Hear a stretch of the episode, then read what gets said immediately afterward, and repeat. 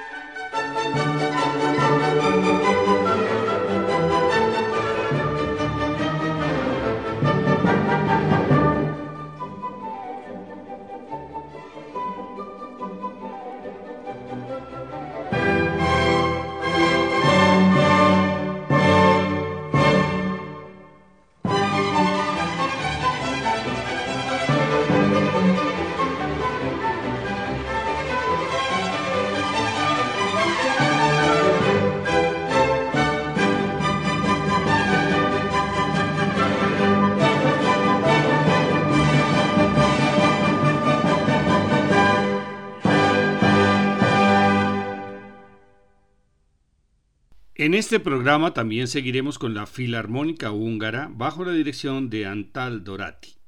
Otra muestra del humor de Haydn se puede escuchar en la Sinfonía número 94 conocida como La Sorpresa o el Golpe de Timbal, pues en el segundo movimiento sorprende en un pasaje suave que convierte en un fortísimo de toda la orquesta. La anécdota dice que era para despertar a los que se estuvieran durmiendo. En la Sinfonía número 65 hace 24 repeticiones aparentemente para generar incertidumbre. La Sinfonía número 83 que ya escuchamos recibe el nombre de La gallina, pues el sonido continuo del oboe parece el cacareo de una gallina. La número 101 que pronto escucharemos tiene el título de El reloj, pues parece su ritmo en el segundo movimiento. Y podríamos seguir enumerando ejemplos del sentido del humor de Haydn. Escuchemos entonces la Sinfonía número 94 en Sol Mayor, La Sorpresa, una de las más conocidas como las Sinfonías de Londres, compuestas por Haydn entre 1791 y 95. Se pueden dividir en dos grupos, las seis primeras entre la 93 y la 98, compuestas durante la primera visita de Haydn a Londres. Las otras seis, entre la 99 y la 104, fueron compuestas en Viena y Londres durante la segunda visita del compositor a la capital inglesa. Fue estrenada en marzo de 1792 con enorme éxito entre el público y la crítica.